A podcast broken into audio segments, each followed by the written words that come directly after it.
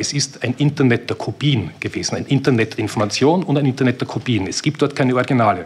Die Blockchain schafft die Möglichkeit des Internets der Originale und damit das Internet der Werte. Es ist nach unserer bisherigen Einschätzung eine großartige Technologie, die dabei ist, sich zu einer der Säulen für das Gelingen der digitalen Transformation zu entwickeln.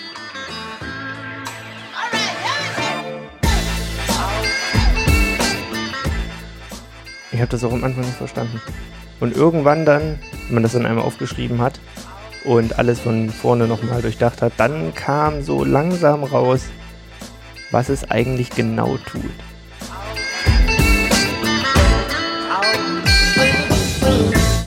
Herzlich willkommen zur zwölften Ausgabe der Underdogs. Ich freue mich, dass ihr wieder eingeschaltet habt. Mein Name ist Fabian Link und wir machen heute quasi ein kleines Jubiläum und das Dutzend voll mit äh, einem Jahr auf Sendung.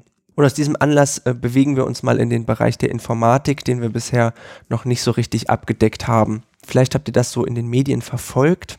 In der letzten Zeit war Blockchain ein ziemliches Hype-Thema. Jeder hat darüber geredet, aber man hatte auch so ein bisschen den Eindruck, keiner hatte so richtig verstanden, was er da eigentlich erzählt. Wer es so richtig verstanden hat, ist mein heutiger Gast Sebastian.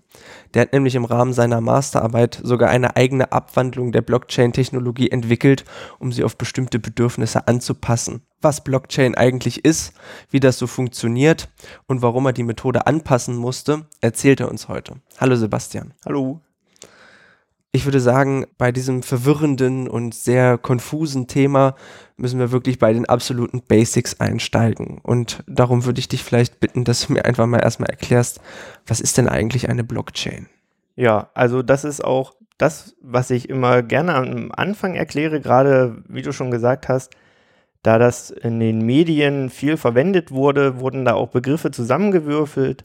Man hat dann irgendwann angefangen, ganze Systeme, die auf so einer Blockchain äh, basieren und die Blockchain an sich synonym zu verwenden. Ein schönes Buzzword dafür ist, ist Bitcoin. Und darum äh, ist es wichtig, sie einmal klar zu machen, welches Prinzip eigentlich zugrunde liegt. Und das zugrunde liegende Prinzip ist die Blockchain.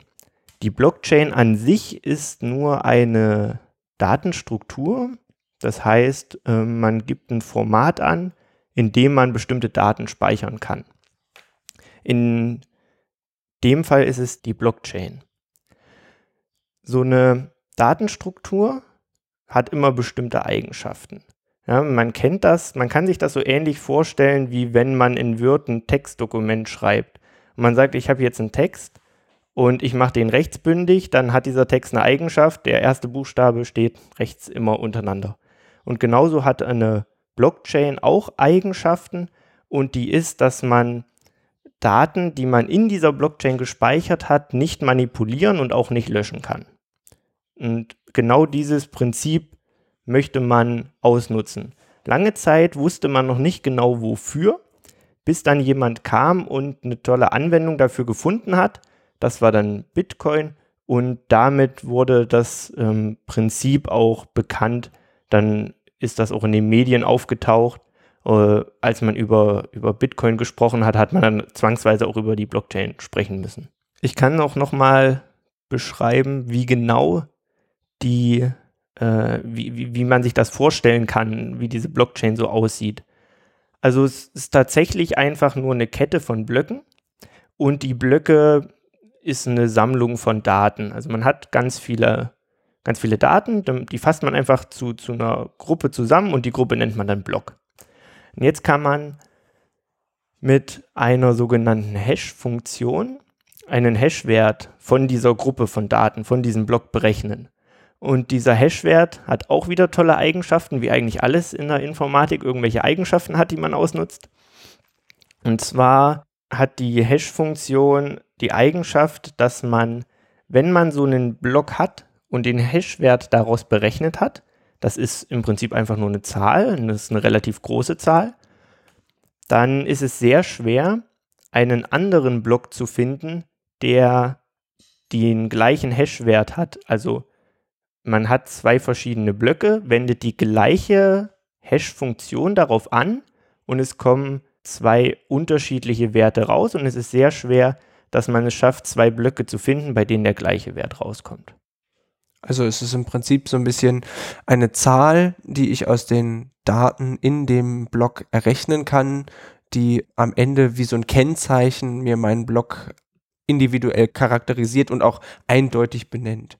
Genau. Man kann, wenn man nur diese Zahl kennt, eindeutig sagen, ob der Block äh, verändert wurde oder nicht. Und hinten raus kann das jeder nachrechnen. Also es ist eine mathematische Funktion. Genau, genau. Es ist tatsächlich eine korrekte mathematische Funktion. Man kann Daten beliebiger Größe auf Daten fester Größe, also auf eine Zahl mit einer bestimmten Anzahl Stellen, so kann man sich das vorstellen, äh, abbilden. Und diese Zahl benutzt man, um aus den Blöcken eine Blockkette zu machen. Man tut den Hashwert eines Blocks einfach in einen anderen Block rein. Und damit kann man wenn man einen Block in der Hand hat, dann hat man auch den Hashwert des Vorgängerblocks in der Hand und kann dann mit Hilfe dieses Vorgänger-Hashwertes äh, den Block überprüfen, den Vorgängerblock überprüfen, ob der manipuliert wurde. Und in diesem Vorgängerblock steht wieder ein Hashwert drinne von dessen Vorgänger und so weiter. Und so kann man eine, eine ganze Kette von Blöcken mit nur einem einzigen Hashwert auf Manipulationsfreiheit überprüfen. Das Ziel der Blockchain ist also im Prinzip zu garantieren, dass der Datensatz, den ich jetzt vorliegen habe, dass der im Prinzip unverändert ist. Warum ist das wichtig? Im Prinzip ist das erstmal nur die Eigenschaft von der Blockchain an sich, dass man also im Vergleich zu allen Daten nur einen sehr kleinen Wert braucht, um die Gültigkeit aller Daten zu überprüfen die Blockchain an sich als Datenstruktur, die gibt es schon relativ lange. Und man kannte diese Eigenschaften und es hatte niemand eine Verwendung dafür. Also es ist eher andersrum, man hat nicht gesagt, ich habe hier eine, eine Anwendung und brauche eine Datenstruktur mit genau dieser Eigenschaft, sondern, also ich weiß es nicht genau, ich stelle mir das so vor, irgendwann hat mal einer rumgesucht in alten Informatikbüchern und hat sich, hat dann die Blockchain gesehen und dachte sich, oh, das ist doch eine coole Eigenschaft, was kann man denn damit machen? Und gleichzeitig kommt äh, eine, eine andere Idee der Informatik hinzu, das ist das Dezentralisieren. Das geht immer mal, gibt so Schübe in der Informatik. Mal wird alles dezentralisiert, also jeder soll ein bisschen was selber machen. Und mal wird alles zentralisiert, da wird alles in einen großen Server äh, gestopft. Und das schwankt so, je nachdem, wo man sich gerade befindet, ist mal das eine toller oder das andere toller. Und ähm, das war dann gerade äh, auch in der Zeit, wo das Dezentralisieren äh, gehypt wurde. Und da hat man sich gedacht, oh toll, ich, hab, ich, ich möchte jetzt gerne was dezentralisieren. Und gleichzeitig habe ich so eine schöne Datenstruktur, die es mir erlaubt, Daten unveränderlich abzuspeichern. Und dann kam jemand auf die Idee, Mensch, da lässt sich doch wunderbar eine Kryptowährung draus machen. Also ein, ein Geldsystem, was dezentral arbeitet, nicht wie die üblichen Banken, die einen zentralen Server haben, auf dem alle Daten und alle Kontodaten gespeichert sind, sondern ein dezentrales System, in dem jeder Teilnehmer ein bisschen mit dafür verantwortlich ist, dass die Daten sicher abgelegt sind und auch nicht verändert werden können. Das hat natürlich dann den Vorteil, dass ich im Prinzip keine zentrale Instanz mehr brauche, wie eine Bank, der ich vertrauen muss, wo wir heutzutage wissen, dass große zentrale Institutionen eben nicht immer vertrauenswürdig sind. Und selbst wenn sie vertrauenswürdig sind, können sich natürlich schnell irgendwelche äh, Akteure äh, dazwischen schalten und eventuell ja die Verbindung übernehmen oder Daten manipulieren. Genau, genau. Das ist dann auch die Idee von dem Dezentralisieren. Ich möchte lieber ein bisschen mehr mir selbst vertrauen als irgendeiner großen Institution. Oder im Falle von den, den Kryptowährungen ist es so, dass man sagt, man vertraut dem System an sich, also der Gesamtheit aller Teilnehmer, dass das System dafür sorgt, dass niemand äh, manipulieren kann. Okay, also wenn ich das richtig verstanden habe, funktioniert die Blockchain einfach so. Ich habe Daten, die schnüre ich in ein Paket und dieses Paket nenne ich einen Block. Genau. Und dann bilde ich über eine mathematische Funktion, im simpelsten Fall eine Quersumme oder ähnliches, quasi einen Prüfwert, den jeder nachvollziehen kann, also egal wo auf der Welt, wenn er Teil des Blockchain-Netzwerkes ist, kann er das nachvollziehen, mathematisch, wie ich auf den nächsten Wert gekommen bin und dann ist das quasi der erste Eintrag im nächsten Block. Ja, genau. Also wo man den äh, Eintrag hinpackt, ist ja weniger wichtig. Hauptsache, er steht drin. Und insbesondere muss er auch in die Hashwertberechnung des Blockes mit einfließen. Also es wäre ja Quatsch, wenn man den Hashwert irgendwo so am Rand von dem Block hinschreibt und nur alles andere benutzt, um die Prüfsumme zu berechnen. Äh, dann könnte ja einfach jemand den Vorgänger-Hashwert äh, ändern. Es ist insbesondere wichtig, dass der Hashwert des Vorgängerblockes mit in den Hashwert des aktuellen Blocks mit einfließt. So haben wir so eine Art fortlaufende Zertifizierung von Blöcken. Ja, so kann man sich das vorstellen, ja. Du hattest da mal im Vorgespräch so eine schöne Analogie mit einer Farbpalette gebracht. Vielleicht kannst du die nochmal wiederholen. Ja, ja, das Mischen von Farben stellt diese kryptografische Hash-Funktion sehr gut dar. Das hat die gleichen Eigenschaften wie diese kryptografische Hash-Funktion, und zwar, äh, wenn man viele Farben mischt, dann erhält man eine Mischfarbe und man kann, wenn man die ursprünglichen Farben alle kennt, kann man auch diese Mischfarbe wieder reproduzieren. Man kann aber nicht nur anhand der Mischfarbe äh, sich die ursprünglichen Farben berechnen. Und genauso funktioniert die äh, kryptografische Hash-Funktion auch. Also kann man sich jetzt so einen Block vorstellen als Farbpalette, auf der viele Farben drauf sind und man möchte sicher gehen, dass genau diese Farben auf dieser Palette bleiben und sie niemand verändert. Dann bildet man von dieser Palette einfach die Mischfarbe und diese Mischfarbe wird auf einer weiteren Palette eine der Farben, die auf der Palette drauf ist. Und so weiter und so fort. Also die Palette ist ein Block und die Mischfarbe ist, ist der Hashwert. Und jetzt könnte man, wenn man eine Palette in der Hand hat, sich die Mischfarbe raussuchen, und den Block oder die Palette, die da vorkommen soll, sich angucken, die Mischfarbe aller Farben bilden und sie mit der Mischfarbe auf der Palette, die man zuerst in der Hand hatte, äh, vergleichen und sieht, ob das gleich ist oder nicht.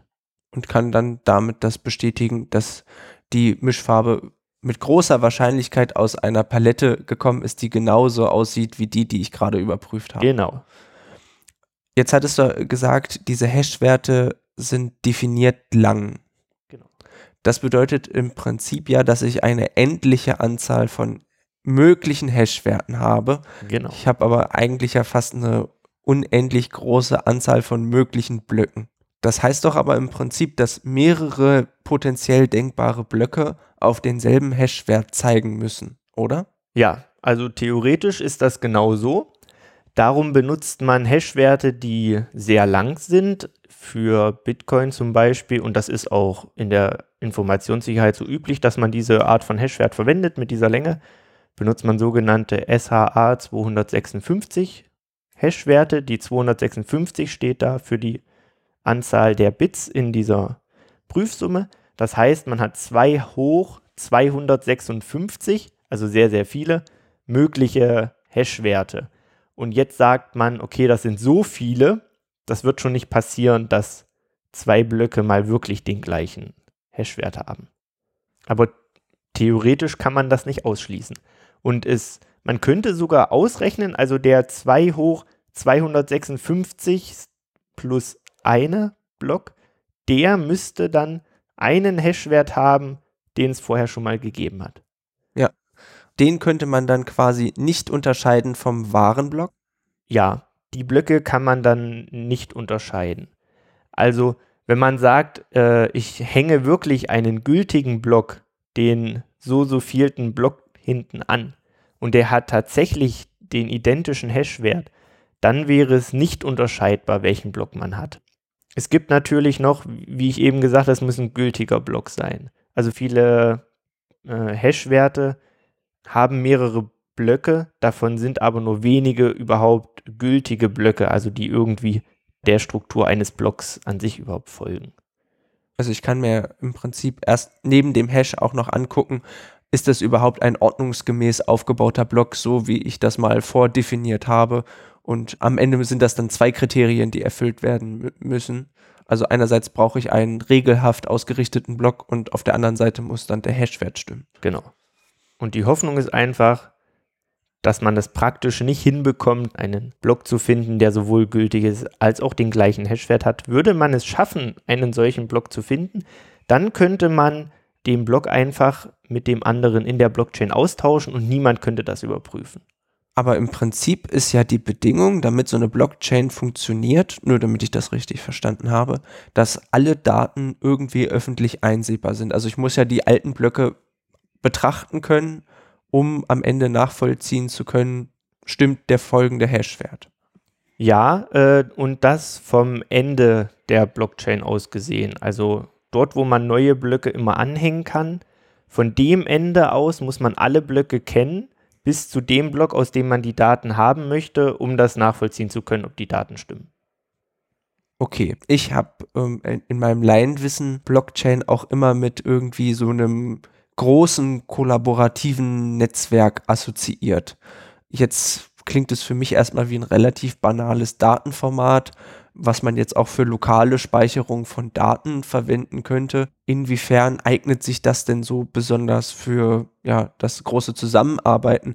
Denn im Prinzip kann ich ja auch in einem Word-Dokument kollaborativ arbeiten und das ist keine Blockchain.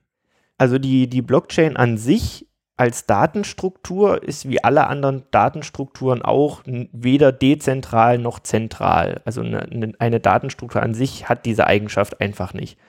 Wie ein Word-Dokument an sich, also nur ein Text, ist ja auch nicht zentral oder dezentral. Erst das Programm, was man benutzt, um dieses Word-Dokument zu bearbeiten, das macht daraus eine dezentrale oder eine zentrale Anwendung. Und genau das Gleiche kann man auch mit einer Blockchain tun man baut ein, ein System da rundrum, sodass mehrere Leute an einer Blockchain arbeiten können. Da ich ja schon gesagt habe, dass man eine Blockchain nicht manipulieren kann und auch keine Blöcke löschen kann, bleibt eigentlich nur noch über, dass man Blöcke anfügen kann. Und genau das tun diese Systeme. Sie sorgen dafür, dass viele Leute sich einig werden, wie und welche Blöcke jetzt an die Blockchain angefügt werden die Hauptanwendungen für sowas äh, sind ja, wie du es schon gesagt hast, die Kryptowährungen, von denen die prominenteste wahrscheinlich die Bitcoin-Währung ist. Es gibt, glaube ich, ganz viele. Da gibt es einen Wikipedia-Artikel mit 300 Einträgen von verschiedenen Kryptowährungen, von denen wahrscheinlich noch nie einer gehört hat, mit zum Teil absurd geringen Werten. Wieso ist denn die Blockchain jetzt für Kryptowährungen so geeignet? Also ähm, also wie, wie funktioniert das eigentlich, so eine Kryptowährung? Also eignen tut es sich deswegen, weil man bei Währungen im Prinzip nur eine Möglichkeit hat, was man mit dieser Währung tun kann. Und das ist etwas davon jemand anderem zu geben. Und es ist immer schön, wenn man ein Beispiel hat, in dem man nicht viele Möglichkeiten hat. Das macht es einfacher, sowas zu bauen. Es ist die einzige Option, das Überweisen quasi von Bitcoin zum Beispiel auch sehr einfach. Also man braucht einen Absender, man braucht einen Empfänger und man braucht einen Betrag. Das ist nicht viel und äh, da kann man dann die eigentliche Überweisung ganz schnell bauen und muss sich dann nur noch darum kümmern, wie kommen jetzt diese Überweisungsdaten in die Blöcke rein.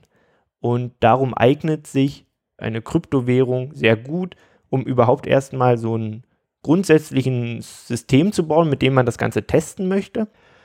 Und das andere ist, dass es ja in die in die Dezentralisierung ging. Also man wollte viele Systeme dezentralisieren. Und ein Beispiel für ein besonders zentralisiertes System sind die Banken. Es gibt einen großen Server, der da irgendwo in der Bank steht und der kennt alle Überweisungen. Und wenn man jetzt anfangen möchte, Sachen zu dezentralisieren und man will richtig auf die Kacke hauen, dann fängt man natürlich bei dem zentralisiertesten System an, was man so kennt. Und das äh, waren dann einfach Banken und Währungen, womit man dann gesagt hat, ja, damit bauen wir jetzt was. Und dann kam Bitcoin bei rum. Also ist Bitcoin im Prinzip so eine Art Bilanzbuchhaltung in Blockchain-Format. Genau. Also es ist wie ein Überweisungsverzeichnis, in dem alle getätigten Überweisungen drinne stehen. Bis hierhin habe ich es soweit äh, ganz gut mitgeschnitten Jetzt stellt sich mir aber natürlich die Frage, schon beim Word-Dokument ist es ein ziemlich großes Problem, wenn zwei, drei, vier, fünf Leute daran arbeiten und gleichzeitig am selben Wort äh, rumbasteln, dass dann die Software eigentlich im Prinzip zusammenbricht, weil sie nicht weiß, was ist jetzt hier der richtige Wert. Ich habe jetzt also meine Blockchain, die dazu dient, im Prinzip Überweisungen zu verzeichnen. Wie kommen denn jetzt die Überweisungen in den Block und wer entscheidet, welche Überweisung in den Block darf, weil wenn ich versuche, ein weltweites Währungsnetzwerk aufzubauen, dann kommen ja permanent irgendwelche Überweisungen rein und ich weiß ja gar nicht, wie das sortiert wird.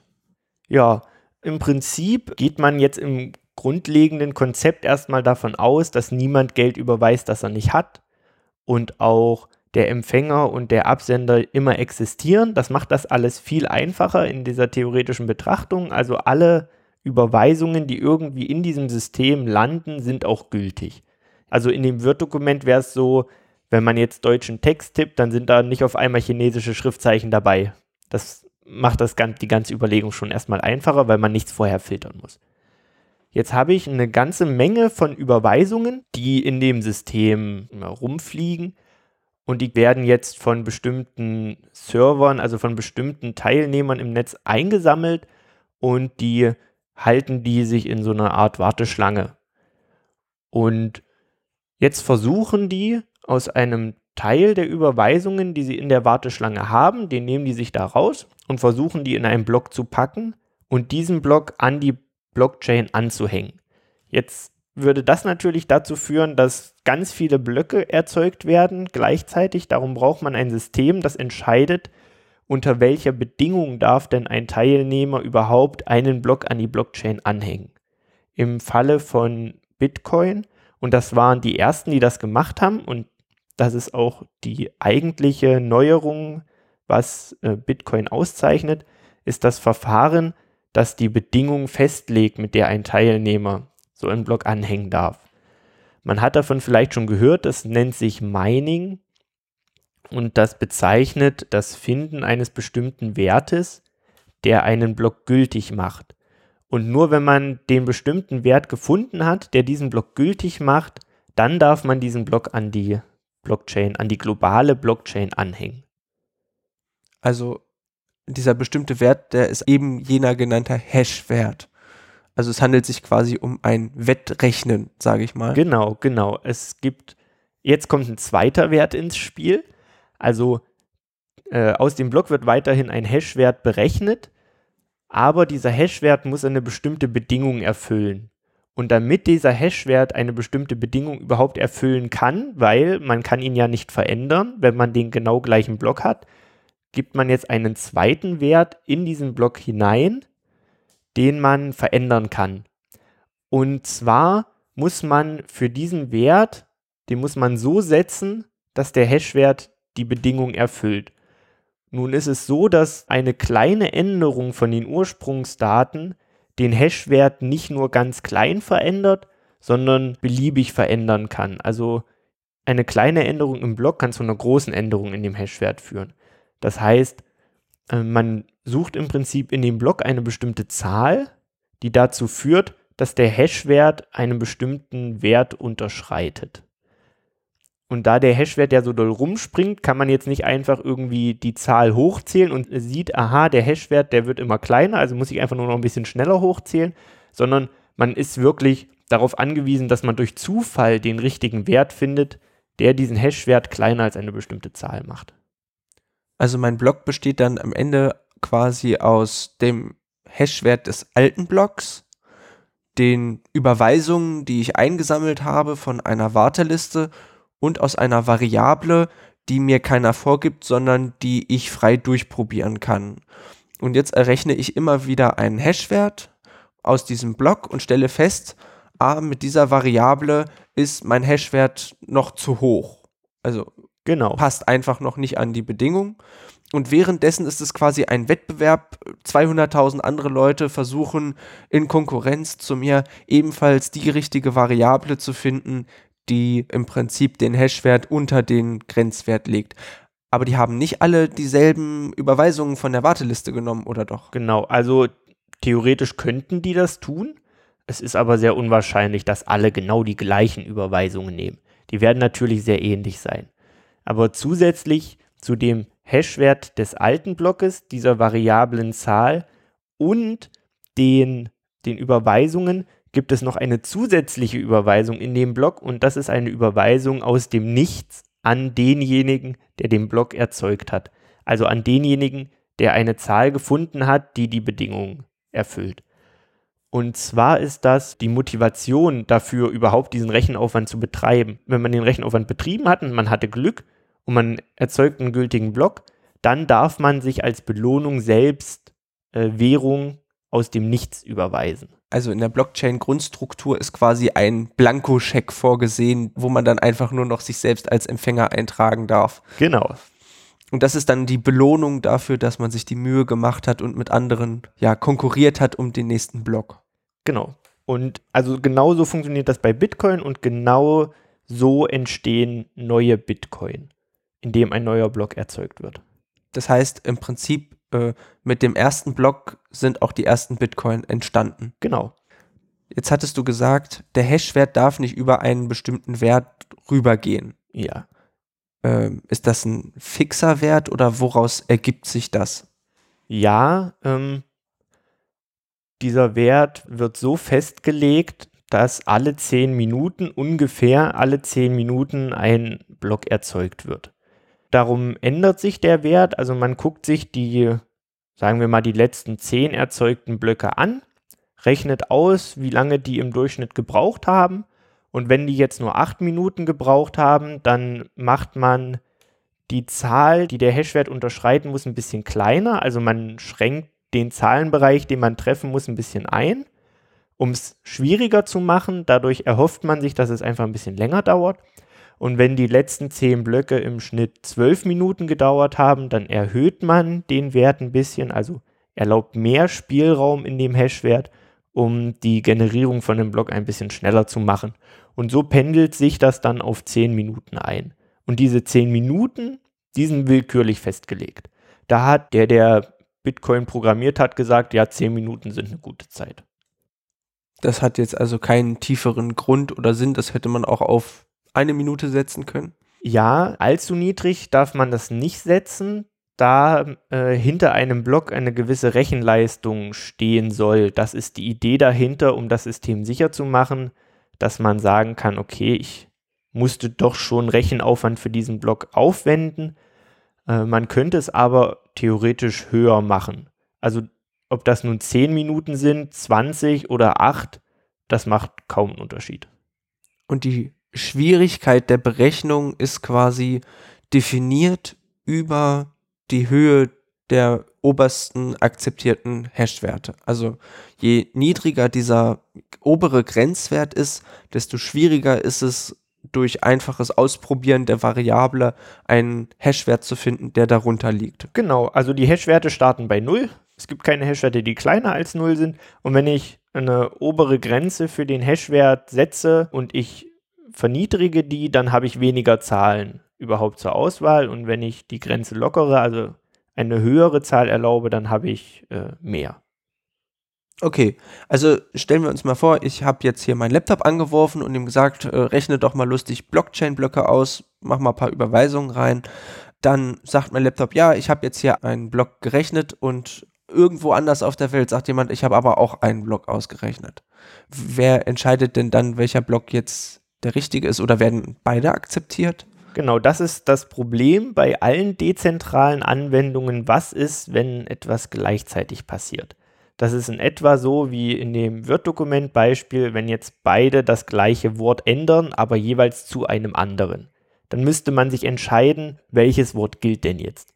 Und da hat man sich in Bitcoin gedacht, naja, äh, wir entscheiden das nicht direkt, wenn zwei konkurrierende Blöcke entstanden sind, sondern wir warten einfach ab und nehmen dann die Verzweigung, die schneller gewachsen ist. Es kommt zu einer Verzweigung, und das ist jetzt erstmal okay. Und die Teilnehmer, die, an, die einen Block anfügen möchten, die müssen sich jetzt entscheiden, an welches Ende sie einen Block anfügen möchten. Jetzt entscheiden die sich und dadurch kommt es dazu, dass eine, eine Verzweigung schneller wächst als die andere. Und ab einem bestimmten Vorsprung sagt man einfach, die Verzweigung oder der Ast, der den Vorsprung hat, der ist jetzt der gültige und der kleinere Ast, der nicht so schnell gewachsen ist, der wird verworfen. Was natürlich dazu führt, dass die gesamte Rechenleistung, die man in den nicht so schnell wachsenden Ast gesteckt hat, verloren geht. Genauso wie alle Rechenleistung verloren geht, die man in das Finden eines gültigen Blocks gesetzt hat, wenn jemand anderes einfach schneller war. Also über das gesamte System gesehen geht da ganz schön viel Rechenleistung drauf. Für erstmal nichts, aber um die Ecke gedacht, erhöht das natürlich die Sicherheit von dem ganzen System. Also je mehr mitrechnen und je mehr Rechenleistung auch verschwendet wird im ersten Hinblick, umso mehr Sicherheit hat man im System an sich. Das heißt ja im Prinzip, dass von der Rechenleistung sogar der Löwenanteil eigentlich verworfen wird, oder? Ja, ja, also man könnte sich jetzt ein Extrembeispiel vorstellen, dass man sagt, äh, also es ist ja wirklich zufällig, ob man die richtige Variable in so einen Block reinsetzt oder nicht und damit einen gültigen Block erzeugt. Also du könntest jetzt einfach auf deinem Laptop Glück haben und direkt der erste Block mit der ersten Variable, der funktioniert. Und nebenbei läuft irgendwo so eine riesige Bitcoin-Mining-Farm, die in der Zeit schon ein paar Milliarden durchgetestet hat. Und das ist alles hinfällig, was dann dieser riesige Server da ausgerechnet hat, nur weil dein Laptop jetzt gerade Glück hatte und das direkt mit, mit, dem ersten Versuch geschafft hat. Also es ist so ein bisschen eine Mischung aus Wettrechnen und Lotto. Ja, ja. Also Wettlotto quasi. Was mir noch nicht so ganz klar geworden ist, ich möchte ja mit meinen Bitcoin irgendetwas bezahlen. Ja. So. Und äh, wer garantiert mir denn jetzt, dass meine Überweisung überhaupt mal in einen Block kommt? Also, so wie ich das verstanden habe, suchen sich die Miner einfach die Überweisungen raus, die ihnen irgendwie gerade in den Kram passen. Wer garantiert, dass meine Überweisung irgendwann mal drankommt? Oder ka kann ich auch einen, einen leeren Block abgeben? Äh, ja, man kann leere Blöcke abgeben, das funktioniert. Gerade in der Anfangszeit von Bitcoin ist das sehr häufig passiert, dass einfach es gab keine Überweisung. Also gerade überhaupt, also der zweite Block, ja, wohin soll der, der erste seine, ich weiß nicht, wie viel es damals war, ich glaube 10 Bitcoin hat man noch bekommen, äh, wohin soll der die denn überweisen direkt im nächsten Block? Das hat er einfach nicht getan und darum gab es sehr viele leere Blöcke. Mittlerweile sieht das sehr viel voller aus. Es gibt auch eine Obergrenze für die Anzahl der Überweisungen in diesen Blöcken. Darum ist es auch wichtig, dass man eine Warteschlange hat. Wenn mehr Überweisungen ankommen, als in den nächsten Block passen, dann muss man die auch so aufstauen können. Und dadurch kann es halt auch passieren, dass man einige Blöcke warten muss, bis seine Überweisung überhaupt in einem Block angekommen ist. Aber garantieren, dass eine Überweisung überhaupt in den Block kommt, kann man eigentlich gar nicht, weil sich die Teilnehmer, die die Blöcke generieren, das ja aussuchen können. Wenn man das wirklich garantieren möchte, dann müsste man selbst mitrechnen und würde dann natürlich seine eigene Überweisung auch in wenn man nun einen gültigen Block erzeugt, dann würde man dann natürlich seine eigene Überweisung auch reintun. Warum sollte man die auch draußen lassen? Aber es kann einem auch niemand garantieren, dass man überhaupt mal einen gültigen Block erzeugt. Und darum ist es praktisch nicht garantiert, dass eine Überweisung überhaupt ankommt. Aber jetzt geht man davon aus, da draußen wird es hinreichend viele Mining-Teilnehmer geben, also Teilnehmer, die auch mit an den Blöcken rechnen, die so halbwegs fair die Überweisungen in ihre eigenen Blöcke aufnehmen, sodass meine Überweisung dann schon in einer angemessenen Zeit da auch drin landet. Und das ist auch die, das, das Vertrauen, von dem ich ganz zum Anfang gesprochen hatte, dass man sagt, ich vertraue erstmal dem System an sich, dass es sicher ist und das System baut darauf, dass man der Gesamtheit vertrauen kann. Also dass ich sage, es gibt einfach genügend Teilnehmer, die sich schon nach den Regeln verhalten. Weißt du, wie viele Überweisungen in so einen Block hineinpassen? Ähm, bei Bitcoin sind es 1024. Das kann man natürlich ändern. Also das ist auch eine, eine einfach so festgelegte Zahl. Das sorgt einmal dafür, dass die Hashwertberechnung nicht zu lange dauert, weil je größer die Daten werden, die ich in diese Hash-Funktion reintue, desto länger dauert das. Und zum anderen ist es eventuell auch ein Anreiz für die Teilnehmer, jetzt nicht für eine Überweisung einen Block zu generieren. Aber wenn natürlich nur eine Überweisung da liegt, kann man auch für eine Überweisung einen Block generieren. Aber man hat das nach oben begrenzt, also dass das auch die Berechnung der Blöcke, also die, die Dauer, die es braucht, um einen Hashwert zu berechnen, irgendwie ein bisschen vorhersehbar bleibt. Im Prinzip habe ich ja als Miner aber erstmal nicht so den großartigen Anreiz, mich darum zu kümmern, ob andere ihre Überweisungen machen können, denn meine Nullüberweisung, mein Blankoscheck, den bekomme ich ja trotzdem, oder? Ja, das ist richtig. Also das ist wirklich äh, das Vertrauen dann, dass es da draußen genügend Teilnehmer gibt, die auch meine Überweisung mit aufnehmen würden. 1024 Überweisungen in 10 Minuten kommt mir jetzt erstmal nicht so wahnsinnig viel vor. Also ich kann es nicht so richtig einschätzen, wie, wie viel weltweit so in einer Minute überwiesen wird. Aber das limitiert die praktische alltägliche Anwendbarkeit von Bitcoin schon. Also wenn man quasi wie jede Kartenzahlung ist ja eigentlich eine Finanztransaktion. Wenn ich das jetzt auf Bitcoin basieren lassen möchte, dann wird es ganz schön eng in den Blöcken, oder? Ja, es ist, also es reicht nicht aus. PayPal hat zum Beispiel viel mehr Überweisungen. Das könnte man mit der Bitcoin-Blockchain überhaupt nicht tun. Das, das geht nicht. Darum gibt es andere Blockchain-Ansätze, die das so ähnlich machen und an den Parametern aber so rumgeschraubt haben, dass sie mehr Blöcke erzeugen können. Dadurch kann man schon mal mehr überweisen und zum anderen auch äh, die Blockgröße ein bisschen größer gemacht haben. Aber hauptsächlich geht es darum, dass man einfach mehr Blöcke in der gleichen Zeit erzeugt, um mehr Überweisungen machen zu können. Aber das ist eine große Schwachstelle von diesen Kryptowährungen, dass die Anzahl der Überweisungen pro Minute begrenzt ist. Und gleichzeitig ist auch der Punkt sicherlich eine Limitierung, dass mir niemand garantieren kann, ob und in jedem Fall niemand garantieren kann, wann meine Überweisung denn tatsächlich ankommt. Also der Supermarkt möchte ja schon gerne wissen, dass ich ihn jetzt auch tatsächlich bezahlt habe, oder? Genau, das große Problem ist das Wann. Das ist die Praxisuntauglichkeit für Bitcoin. Daran scheitert dieses System so im Alltag. Wenn man sich jetzt ein Haus kaufen würde mit Bitcoin, da kann man auch mal zwei Wochen warten. Das ist kein Problem. Oder wenn man sich ein Auto kauft, das müssen die nochmal flott vorher aussaugen und dann wird da noch was anderes dran rumgeschraubt. Das holt man sich eh erst ein paar Tage später ab. Da funktioniert das. Aber wenn man sich mal schnell einen Kaffee kaufen möchte und Bitcoin alle 10 Minuten einen Block generiert und man hat gerade Pech, dann muss man wenigstens 10 Minuten warten. Dann hat man noch ein bisschen mehr Pech und im nächsten Block ist seine eigene Überweisung gar nicht drin. Keiner steht 20 Minuten an der Cafeteria-Theke und wartet, bis er seinen Cappuccino nun endlich trinken darf. Das ist natürlich völlig praxisuntauglich. Da kann man sich Lösungen für überlegen. Die sind alle jetzt nicht so prickelnd.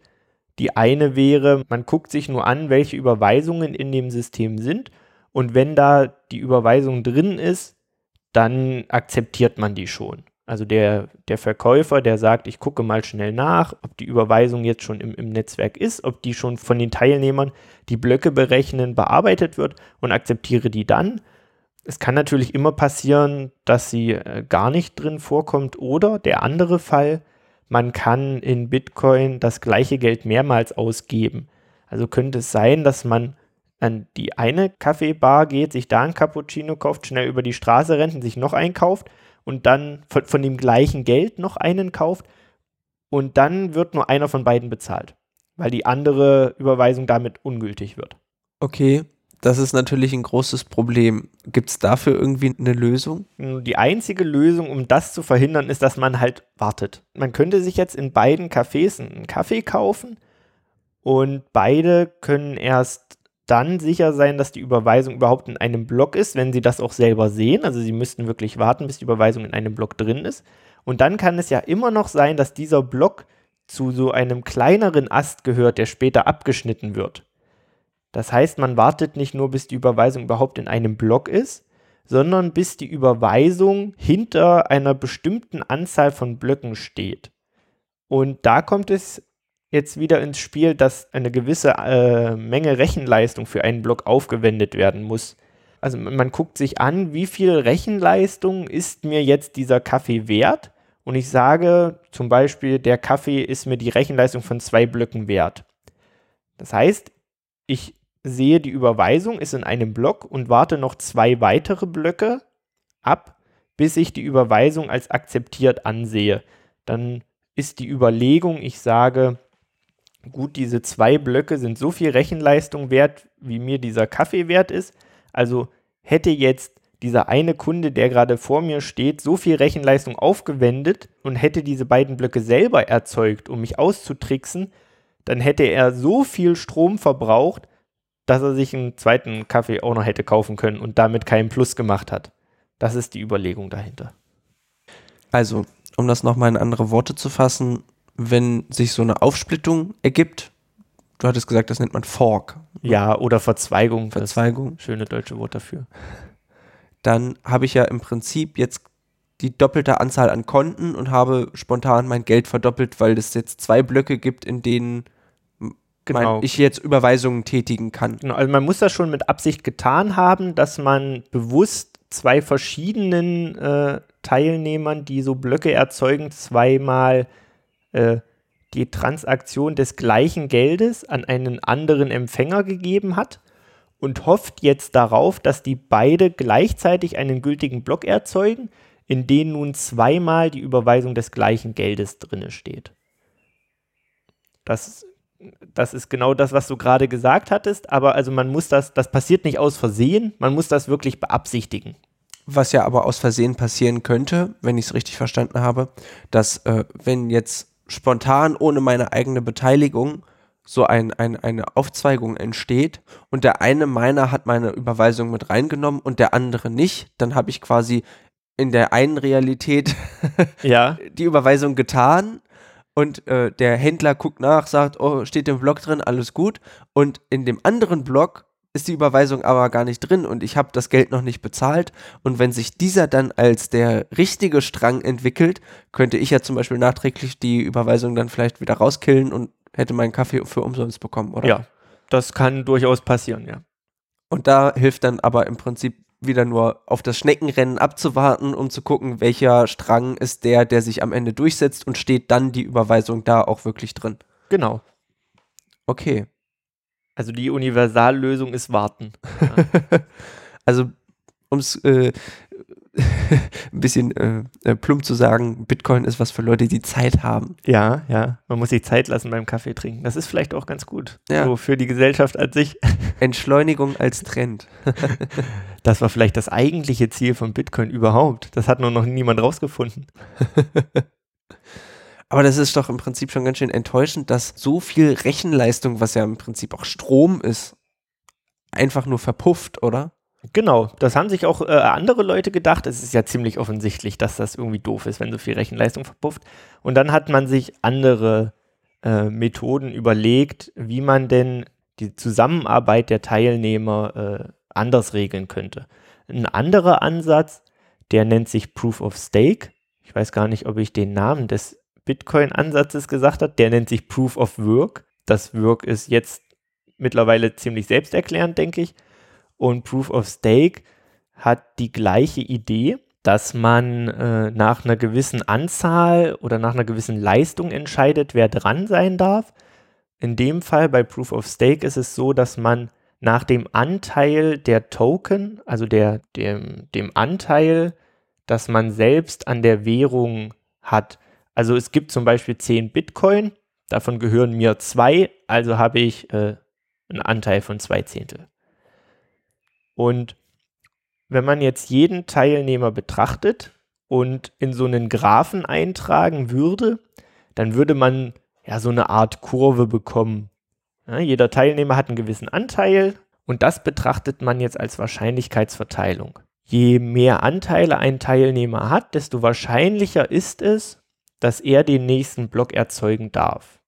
Jetzt braucht man trotzdem für die Entscheidung, welcher Teilnehmer jetzt konkret dran ist, äh, noch einen Zufallsgenerator. Also im Prinzip bräuchte man jetzt noch jemanden, der würfelt und da sitzt und die ganze Zeit Zufallszahlen erzeugt. Das Problem äh, bei Zufallszahlen im Computer ist es, dass ein Computer keinen echten Zufall erzeugen kann ein Computer kann aus einer Zahl durch eine mathematische Funktion eine neue Zahl erzeugen und die kann man so gestalten, dass ein bestimmter Zahlenbereich gut abgedeckt ist Und das sieht, wenn man es von außen betrachtet, auch zufällig aus. Also die nächste Zahl ist nicht immer 1, 2, 3 und 4 und so weiter, sondern das ist 1, 110, 12, 43. Es springt wild durch die Gegend, aber deckt den Bereich, den man gerne haben möchte, äh, relativ gut ab. Dieser mathematischen Funktion muss man natürlich einmal einen Startwert geben. Und wenn man diesen Startwert kennt, kann man den Pfad, den die mathematische Funktion durch die Zahlen nimmt, auch exakt vorberechnen. Das wäre natürlich doof für so ein Proof-of-Stake-Prinzip, wenn man quasi vorher schon weiß, welcher Teilnehmer wann dran ist mit Block generieren. Darum müsste man dieser Zufallsfunktion auch einen tatsächlichen Zufall füttern. Also zum Beispiel die Lottozahlen. Äh, die sind zufällig, man geht davon aus, sie sind nicht manipulierbar und sie sind für jeden überprüfbar. Und dann kann man davon ausgehend äh, eine gewisse Strecke Zufallszahlen erzeugen lassen und müsste dann aber wieder neue Lottozahlen reinwerfen, um den echten Zufall in diesem System zu erhalten. Und dann würde das, äh, äh, nein, würde nicht nur, das hat auch schon jemand gebaut.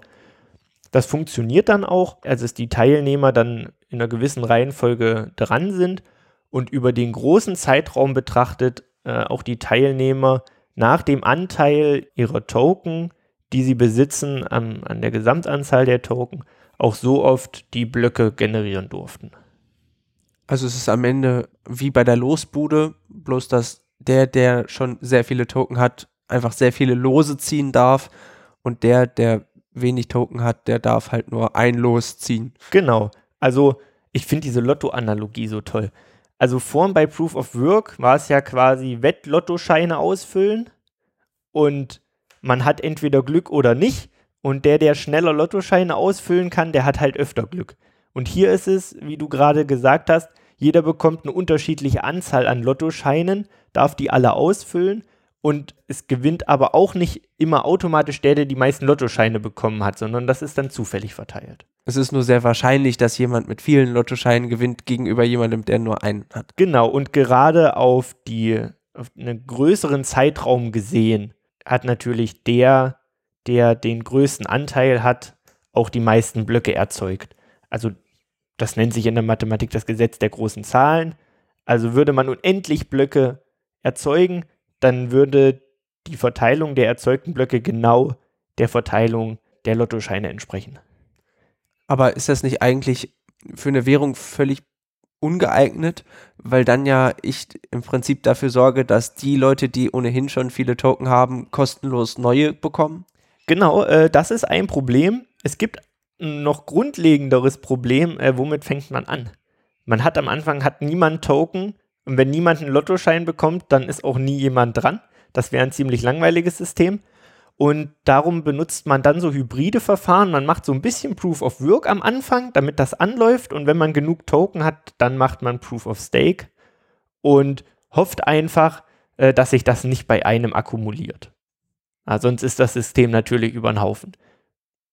Und ist das Proof of Stake schon tatsächlich auch umgesetzt worden? Setzen Kryptowährungen darauf oder hat sich Proof of Work äh, da als Kompromiss oder als beste Lösung durchgesetzt. Ja, also Proof of Work hat natürlich einmal den Vorteil, dass man es aus dem Nichts starten kann, äh, im Gegensatz zu Proof of Stake. Und das funktioniert die ganze Zeit. Also egal wie viele Teilnehmer im Netz sind, das funktioniert immer.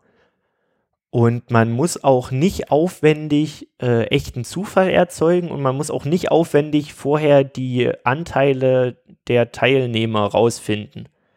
Und das macht es sehr einfach im, im Bauen. Darum gibt es sehr viele Kryptowährungen, die genau darauf setzen. Für Proof of Stake gibt es aber auch Implementierungen, die kennt nur keiner, außer wahrscheinlich der, der es gebaut hat. Es gibt auch noch Abwandlungen davon, wo man den seinen eigenen Anteil jemand anderem so wie verleihen kann, damit der, also man kann seine Lottoscheine jemand anderem geben. Äh, das ist auch umgesetzt. Aber das benutzt einfach niemand. Das ist nicht so groß geworden wie, wie Bitcoin. Ich wollte noch auf eine andere Sache nochmal ansprechen, die mir aufgefallen ist. Wenn wir jetzt davon reden, dass wir im Prinzip ja gerne das Bankenwesen ersetzen möchten mit Bitcoin. Und wir müssen garantieren, dass alle Blöcke öffentlich einsehbar sind, denn nur so können wir ja die Integrität der Daten garantieren. Dann heißt das ja, dass jeder meinen Kontostand nachvollziehen kann. Ja, das ist tatsächlich so. Äh, das ist auch gewollt.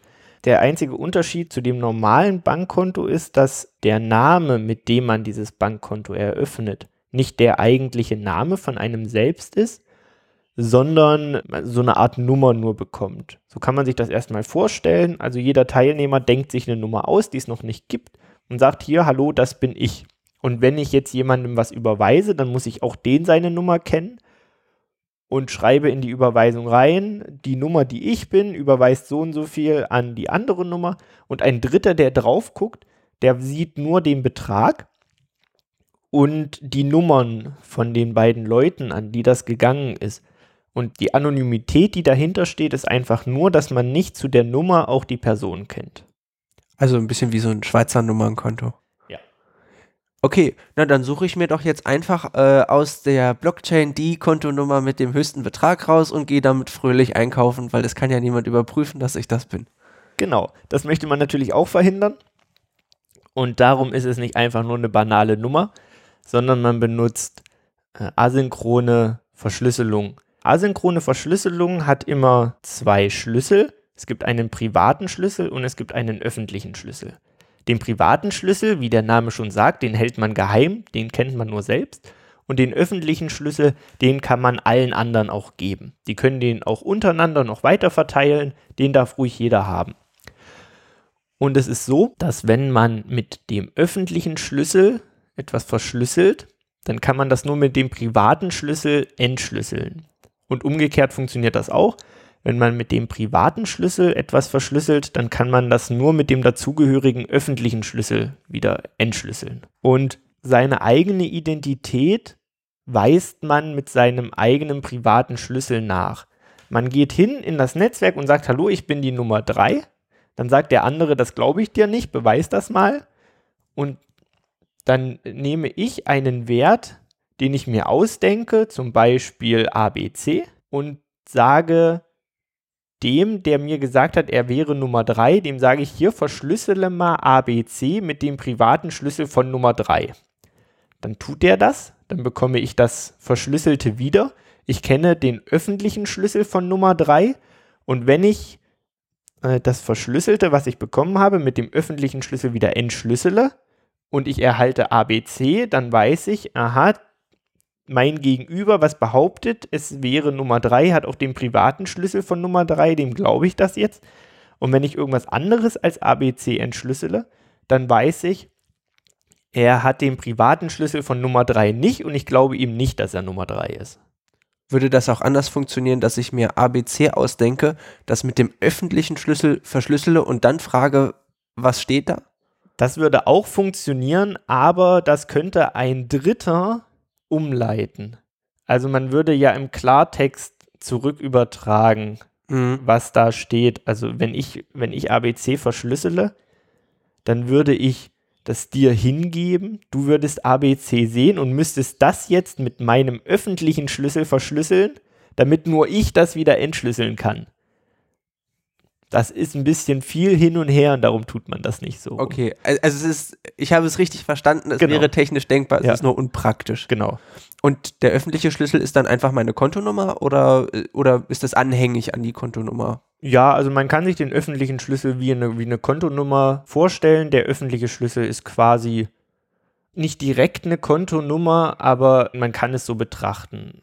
Also so ein universelles Identifikationsmerkmal, das ja, ich überprüfen ja. kann. Also es ist quasi das Authentifizierungsmerkmal. Damit identifiziert man niemanden, sondern derjenige, der dazugehört, authentisiert sich damit. Also ich, ich weiß, es gibt jemanden mit der Nummer 3 und ich weiß, das ist der öffentliche Schlüssel dazu. Und wenn jemand kommt und sagt, ich bin Nummer 3 und ich kenne den öffentlichen Schlüssel dazu, dann kann ich das überprüfen. Unpraktisch ist es, wenn ich nur den öffentlichen Schlüssel auch als Identifikationsmerkmal nehme, weil ich dann immer alle, die ich habe, durchprobieren müsste und das wäre auch ein bisschen unpraktisch. Hm. Okay. Also ist es im Prinzip so, dass bei äh, den Kryptowährungen gibt es einmal sozusagen die Teilnehmernummer und dem zugeordnet separat nochmal einen öffentlichen Schlüssel, genau. den ich mir dann raussuchen kann, wenn ich etwas überprüfen möchte. Genau. Und eine Überweisung funktioniert dann quasi durch paralleles Bearbeiten von mehreren Geschichten. Also ich kündige mich dir an, ich sage, ich möchte dir einen Bitcoin überweisen. Dann ist der eine Prozess, dass ich diese Überweisung in eine Warteliste schreibe und ganz fest die Daumen drücke und hoffe, dass irgendein Miner das in seine Rechenoperationen mit aufnimmt. Und der zweite Schritt ist, dass du überprüfst, ob ich wirklich Konto 3 bin. Genau. Also man kann ungefragt Leuten Bitcoin geben. Das ist sehr praktisch. Man kann einfach Leute mit Geld bewerfen. Eine Überweisung gestaltet man so, man schreibt seinen eigenen Absender rein, man schreibt den Empfänger rein und man schreibt den Betrag rein, baut davon wieder so einen Hashwert wie vorhin auch und verschlüsselt diesen Hashwert mit seinem privaten Schlüssel. Und das nennt sich dann Signatur. Es ist vergleichbar mit einer, mit so einer Papiersignatur, also einer Unterschrift. Und jetzt kommt das in so einen Block rein. Und der andere, der das Geld haben möchte, der geht jetzt hin, guckt sich die Überweisung an, sagt, okay, ist alles schick. Und jetzt berechnet er daraus den Hashwert und nimmt die Signatur, die da drin steht, entschlüsselt das mit dem öffentlichen Schlüssel. Und wenn da auch dieser Hashwert bei rauskommt, dann weiß man, okay, die Überweisung ist genau so, wie der Absender das haben wollte. Und es hat niemand zwischendurch was dran rummanipuliert, zum Beispiel den Absender geändert. Das wäre ja fatal. Also der Miner überprüft nichts. Der nimmt Dem einfach, ist das völlig egal. der nimmt das einfach auf. Ja, Und du überprüfst hinterher anhand des verschlüsselten Eintrags im Blog dann, ob die Überweisung so eingetragen wurde, wie ich dir das mal angekündigt habe. genau, genau. Also auch hier wieder das Problem, ich kann es eigentlich erst dann überprüfen, sobald alles akzeptiert ist. Genau. Okay. Dann habe ich, glaube ich, verstanden, wie man bei Bitcoin etwas überweist. Ja, ja, da gibt es eine Bild dazu, das zeigt das. Da sieht man unten, also die, der private Schlüssel steht da immer in so einer Box und dann geht da so ein Pfeil zu Hashwert und genau das ist das. Also man nimmt die Prüfsumme für die Überweisung und wenn man die mit seinem privaten Schlüssel verschlüsselt, dann hat man es signiert und jeder andere kann überprüfen, ob das noch genau so in dem Zustand ist, wie als ich das signiert habe. Weil alle Leute den öffentlichen Schlüssel kennen Genau. und die können dann einfach das sozusagen zurückrechnen und sagen, Genau. okay, da wurde nichts dran rum manipuliert. Und wäre es manipuliert, dann würde es am Ende nicht mehr aufgehen, weil man ja den privaten Schlüssel nicht kennt und das nicht so nachrekonstruieren kann, dass es so aussieht, als käme es von Genau. mir. Genau, man müsste zwei Hürden überwinden. Also einmal hat man auch wieder das gleiche Problem mit den Hashwerten. Es gibt zwei Überweisungen, die den gleichen Hashwert haben. Die sind theoretisch da. Die muss man aber auch erstmal finden. Und das wäre eine Hürde, die man überwinden könnte. Und die andere wäre, man schafft es, den privaten Schlüssel zu erraten. Und damit man das noch schwerer macht, macht man diesen privaten Schlüssel noch viel länger als diese Hash-Funktion, die 256 Bit lang sind. So ein privater Schlüssel ist irgendwas standardmäßig zwischen 4096, kann aber bis zu 12.000 Bit lang sein. Und 2 hoch 12.000 ist schon eine verdammt große Zahl. Da muss man schon ganz schön lange rumprobieren. Du warst aber weder mit äh, Proof of Work noch mit Proof of Stake so richtig glücklich für deine Anwendung. Ja, also ich weiß nicht, ob ich damit so, so nicht glücklich war. Auf jeden Fall die Leute, die das haben wollten, waren damit nicht glücklich. die hatten das Problem, sie haben sehr wenig Teilnehmer. Das ist doof für sowas wie Proof of Stake, weil das, die Verteilung einfach nicht so schön aussieht. Und sie wollen auch möglichst wenig Rechenleistung dafür investieren. Da ist wieder Proof of Work nicht so günstig. Gleichzeitig möchten die sehr hohe Sicherheit haben. Da ist beides ungeeignet wegen der statistischen Ungenauigkeiten, die man in diesem System hat. Hm, Da sagt man, dass es, äh, sobald bei Proof of Work ein Teilnehmer zwischen 20 und 30 Prozent der Gesamtrechenleistung hat, wird das gesamte System instabil. Wenn man aber nur 10 Teilnehmer hat, dann ist es schon recht wahrscheinlich, dass einer dieser Teilnehmer so viel Rechenleistung aufbringt. Und bei Proof of Stake ist es das gleiche Problem. Sobald einer mehr als 50 Prozent der, der Token hat, also wenn einer die Hälfte aller Lottoscheine bekommt, dann ist er ja jedes zweite Mal mit Blockerzeugen dran. Das heißt, er könnte, wenn er alleine an einer Verzweigung rechnet, an einem Ast dieser Verzweigung rechnet, könnte er die mit allen anderen Teilnehmern parallel aufbauen und man könnte nie entscheiden, welche Verzweigung nun die richtige ist. Und das möchte man natürlich nicht haben. Darum hat man sich gesagt, wir möchten das zusammenmischen. Und dann habe ich gesagt, na dann mache ich das doch. Und habe mir die Vorteile von jedem System rausgepickt und habe das in ein neues System gegossen. Das habe ich dann Proof of Participation genannt. Also der Name kommt von diesem Proof of Verfahren und das äh, Participation kommt davon, dass die Teilnehmer Punkte dafür bekommen, wenn sie sich irgendwie an diesem Netzwerk, an diesem System beteiligen. Also zum Beispiel haben die Teilnehmer die Möglichkeit, einen erstellten Block zu signieren, also zu bestätigen, dass da drin alles okay ist. Und dafür bekommen sie einen Punkt. Und man könnte sich auch vorstellen, dass wenn ein außenstehender Teilnehmer, der nicht an der Berechnung der Blöcke beteiligt ist und sich es auch nicht leisten kann, alle Blöcke zu speichern und trotzdem eine Information aus dieser Blockkette haben möchte, könnte er in das Netzwerk fragen und sagen, kann mir mal bitte jemand diese Information raussuchen und alle, die das getan haben, bekommen auch einen Punkt.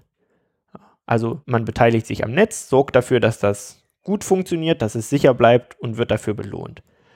Und jetzt häufen die Teilnehmer nicht einfach sinnlos Punkte an, sondern der mit den meisten Punkten, der darf den nächsten Block erzeugen. Das löst mehrere Probleme.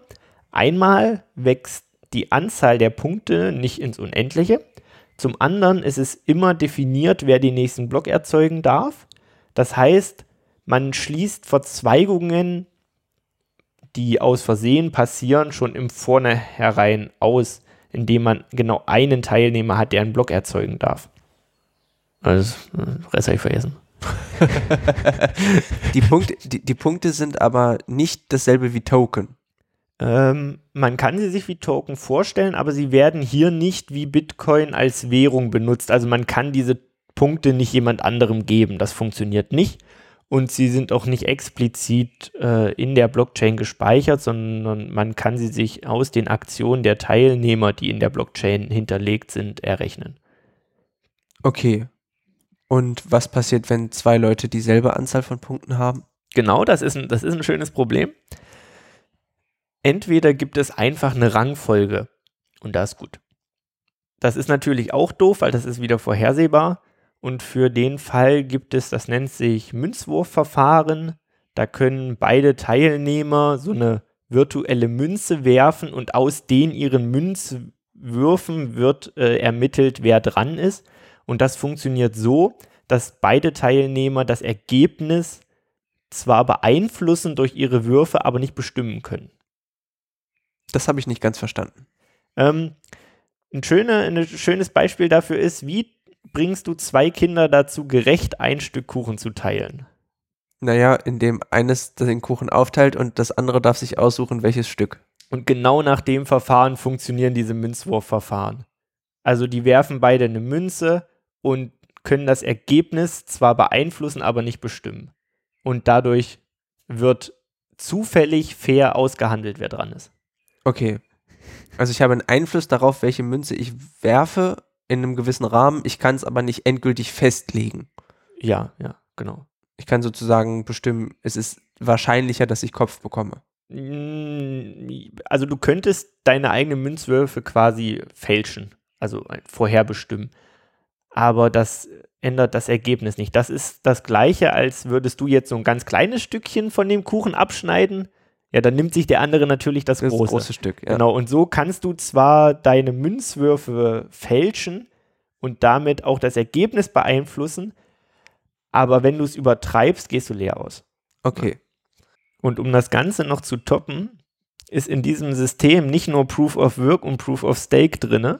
Also Proof of Work ist die, die, die Arbeit, die man reinsteckt, um Punkte zu bekommen. Und Stake ist, dass man Punkte ansammelt. Nein, gleichzeitig ist noch ein komplett anderes Verfahren enthalten, was aber mathematisch sicher ist und das funktioniert über eine Zweidrittelmehrheit. Man verteilt einen Block und wenn zwei Drittel aller anderen Teilnehmer gesagt haben, der ist okay, dann wird er erst angehängt. Solange will ich bei meinem Proof of Participation nicht warten. Also wird er nach den Punkten, nachdem der die meisten Punkte hat, angehängt. Und wie ich schon gesagt hatte, bekommen Teilnehmer dafür Punkte, dass sie Blöcke bestätigen. Jetzt bestätigen die den Block, der zwar schon in der Blockchain drin ist, aber wo noch nicht zwei Drittel aller Teilnehmer gesagt haben, der ist okay. Und da die aber Punkte haben wollen, weil sie ja auch mal einen Block erzeugen wollen, bestätigen die natürlich die anderen Blöcke. Und sobald zwei Drittel der Teilnehmer einen Block bestätigt haben und natürlich dafür auch ihren Punkt erhalten haben, dann habe ich in diesem Block eine Zweidrittelmehrheit und das gibt mir eine mathematische Sicherheit, dass dieser Block vom Netzwerk angenommen wurde. Das ist das gleiche wie bei Zweidrittelmehrheiten in, in so Abstimmungen. Das ist mathematisch korrekt, nachvollziehbar und beweisbar, dass man mit dieser Zweidrittelmehrheit auch gegen das System verhaltende Teilnehmer kompensieren kann. Also mit deinen Punkten hältst du dir quasi die ganzen Teilnehmerinnen und Teilnehmer als Bilanzbuchhalter, sagst quasi, ihr überprüft immer schön alle Einträge, ob die auch stimmen und dann gebe ich euch dafür auch schön euren Punkt. Genau. Und so sorgst du einfach dafür, dass sich das System quasi selbst erhält, weil immer die Leute einen Anreiz dafür haben, zu überprüfen, ob alles, was aufgeschrieben wurde, tatsächlich stimmt. Genau. Also so virtuelle Punkte zu kriegen, ist jetzt natürlich nicht das Allerbeste, aber ich gehe davon aus, das sind wenig Teilnehmer und die haben alle ein Interesse daran, das Netz sicher zu halten, weil sie auch ihre eigenen Daten in diesem Netz speichern wollen.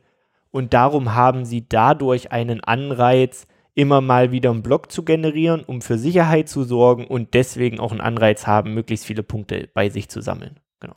Dein System funktioniert dann nur in einer Situation wie beispielsweise bei einer Firma, wo man einfach die Grundannahme alle haben Interesse, das System aufrechtzuerhalten, einfach akzeptieren kann. Genau. Oder innerhalb einer, einer großen Organisation, wenn sie Server an mehreren Standorten haben, könnte man diese Server, selbst wenn das nur zehn sind, zu einem solchen Blockchain-Netzwerk zusammenschließen, meinen Mechanismus dann benutzen. Und natürlich hat die Firma in sich selbst ein Interesse daran, dass das sicher bleibt und man kann durch diese Dezentralisierung aber Ausfälle von einzelnen Servern oder sogar Kompromittierungen von einzelnen Servern äh, ausgleichen. Also wenn ich sehr sensible Daten speichern möchte, dann ist an mehreren Orten zu speichern ja sowieso eine gute Idee. Ja. Und damit ich quasi sicher sein kann, dass an allen Orten auch wirklich dasselbe gespeichert ist, benutze ich das Blockchain-Format und lasse die Server sich gegenseitig alle immer überprüfen. Ja, man will aber eher erreichen, dass sich Fehler nicht verbreiten. Also man sorgt so schon dafür, dass überall das gleiche gespeichert ist. Man möchte jetzt aber nicht, dass wenn ein Angreifer einen Server übernehmen kann und darin eine Änderung macht, ist bei gängigen Speicherlösungen, wird diese Änderung zu allen anderen übertragen und die machen die Änderung auch ungesehen, ungefragt. Mhm. Und mit so einer Blockchain könnte man das verhindern. Dann würden die anderen Teilnehmer sagen, ja, Moment mal, hier haben wir einen, der will einfach eine Änderung machen.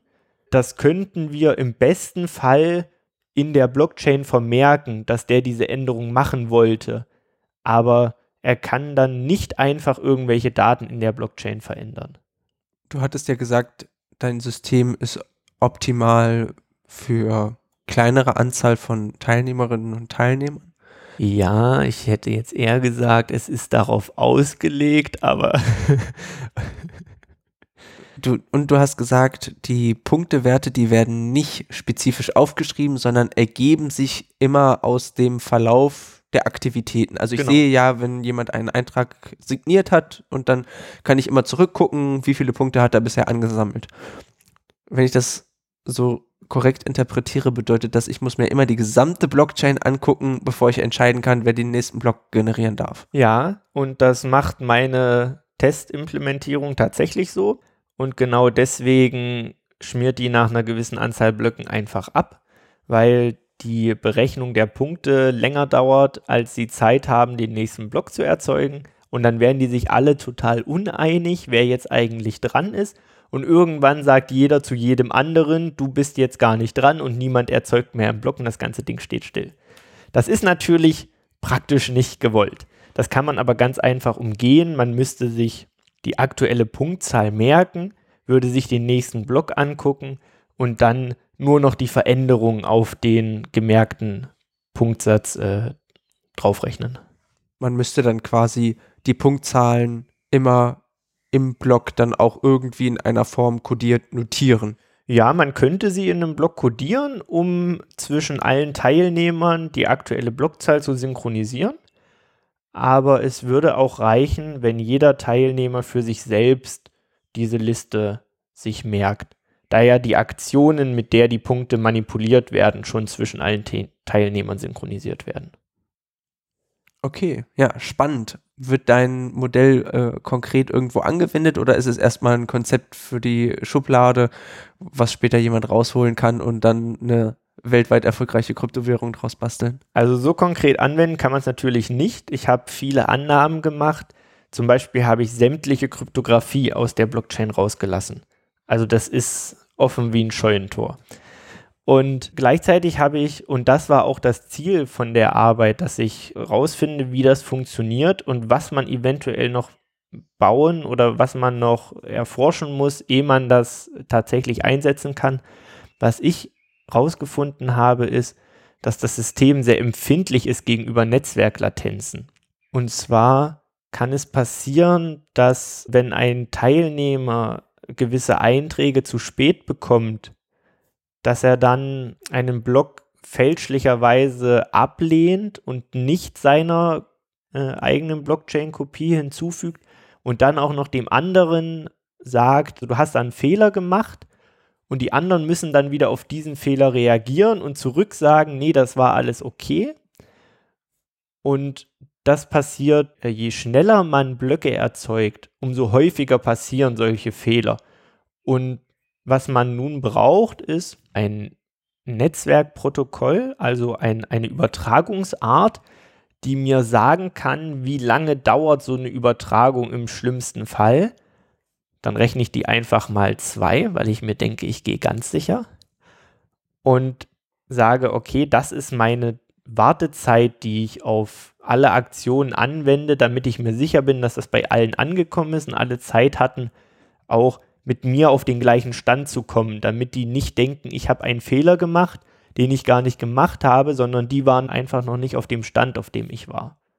Aber man kann doch eigentlich die Übertragungszeit nicht vorhersagen, weil das von so vielen lokalen Faktoren abhängig ist. Also dann reißt mir kurz das WLAN ab und dann ist die Protokollvorhersage schon wieder völlig für den Fuß, oder?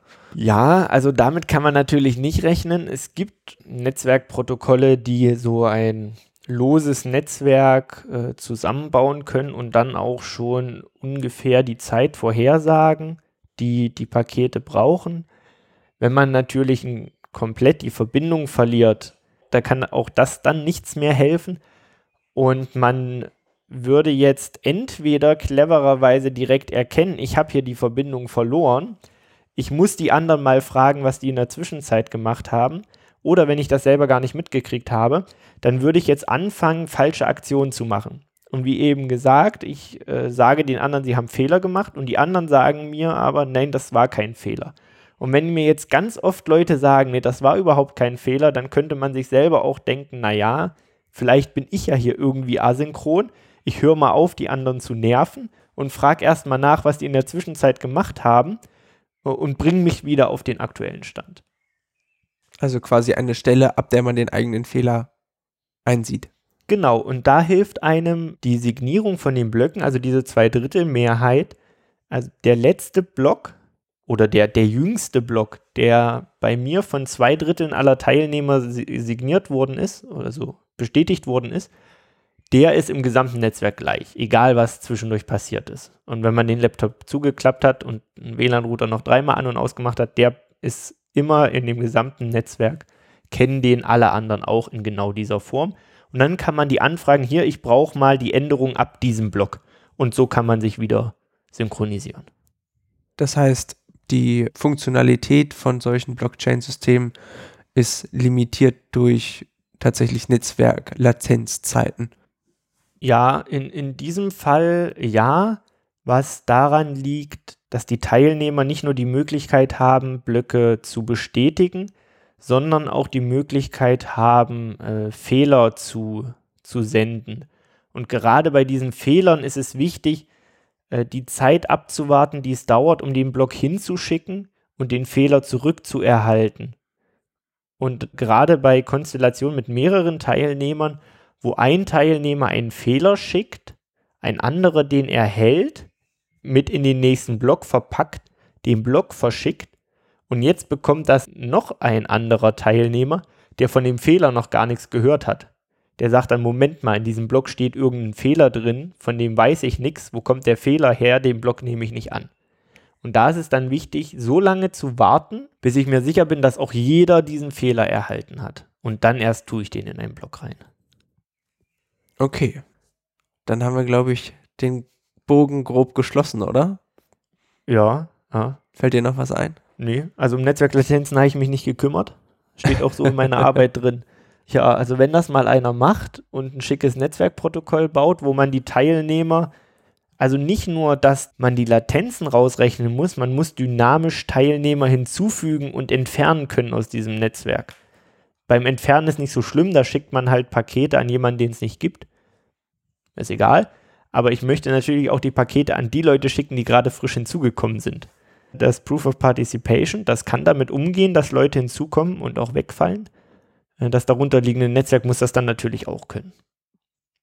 Und da ist dann einfach noch Entwicklungsbedarf. Genau, das darf dann irgendjemand machen, der nach mir eine Masterarbeit schreibt. der darf dann diese Blockchain nehmen, sich da reinlesen äh, und ein Netzwerkprotokoll darunter bauen, um dann zu gucken, wie das funktioniert. Also es gibt auch so Situationen, wo sich Pakete überholen. Also wenn man wirklich ganz extrem denkt, könnte es passieren, dass man den äh, vorletzten Block vor dem letzten bekommt. Und auch das muss dieses Netzwerkprotokoll sicherstellen, dass die in der Reihenfolge auch ankommen, wie sie abgeschickt wurden, selbst wenn sie von zwei verschiedenen Leuten abgeschickt wurden. Und das ist dann schon wieder nicht mehr so einfach. Also da steckt wirklich noch eine Menge Musik drin, ja. wo sich einer äh, kluge Gedanken zu machen kann. Wie du sicherlich mitbekommen hast, haben wir immer äh, das kleine Ritual, dass die Leute eine kleine Take-Home-Message formulieren müssen, wenn den Zuhörerinnen und Zuhörern jetzt gerade so ein bisschen die Rübe raucht, weil sie versucht haben nachzuvollziehen, wie eine Blockchain funktioniert. Aber vielleicht hast du ja einen schönen Kalenderspruch, den sie sich mit nach Hause nehmen können, der etwas leichter verdaulich ist gerade wie der Trend in der Informatik immer zwischen Dezentralisierung und Zentralisierung schwankt. Man ist bei einem sehr zentralen System und sagt, das ist alles doof, wir machen das jetzt dezentral. Dann baut man das und dann sagt man sich, oh, war irgendwie jetzt doch nicht so prickelnd. Dann machen wir mal alles wieder zurück.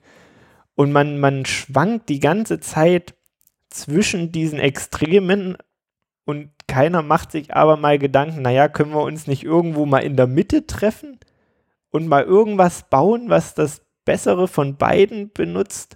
Das, das tut irgendwie keiner.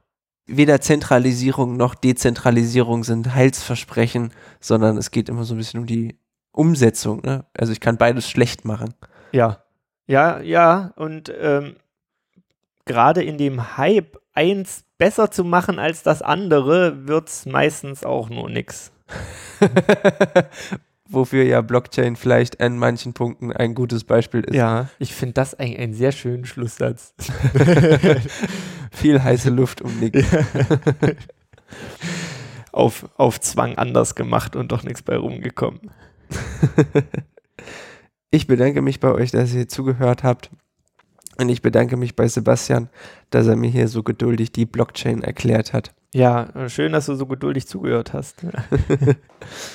Und ich freue mich darauf, äh, wenn ich euch dann zur nächsten Episode der Underdogs wieder begrüßen darf.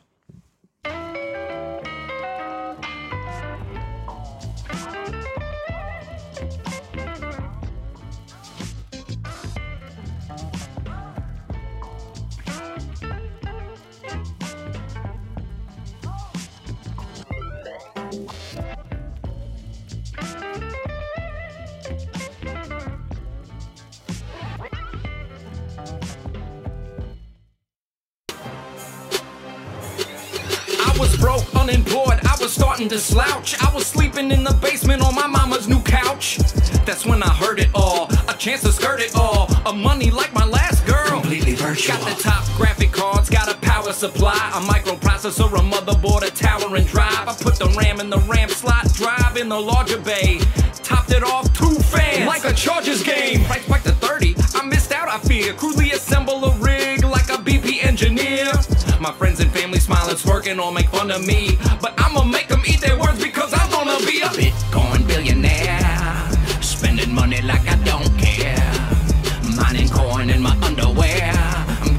a Bitcoin billionaire.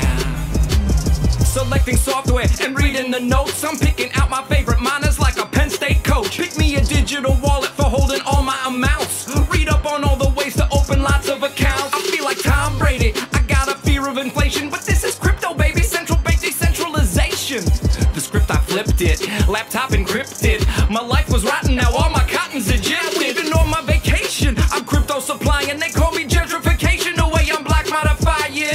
Friends asking, what's the best part of your newfound treasury? I say, reminding you how you told me I'd never be a Bitcoin billionaire. Spending money like I don't care. Flash drives in the underwear. Now that I'm a Bitcoin billionaire. The cash was never ending, yo. I'm scaling, fun and rowdy. I was spending like a seven on a scale from one to Saudi. Call it mad banking. All night and all weekend, my rig is out franking. Grabs what it can while you sleeping. Just try outspending me, Satoshis than a clumsy Japanese obstetrician. I ain't open to splits. Don't care if it's best or not. Opposing forks like a Chinese restaurant. I went from geek to chic, from basic to ASIC. I went from basement squatting to yachting, from basin to basin. Went from no friends and depression to peer-to-peer legend. More contrasting language to establish the impression I'm a Bitcoin billionaire. Spending money like I don't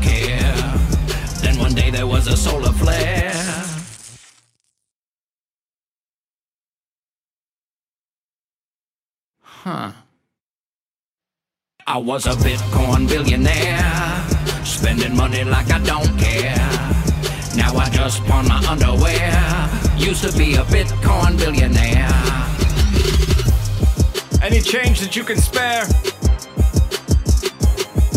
I'd settle for a Dogecoin. I'm so desperate.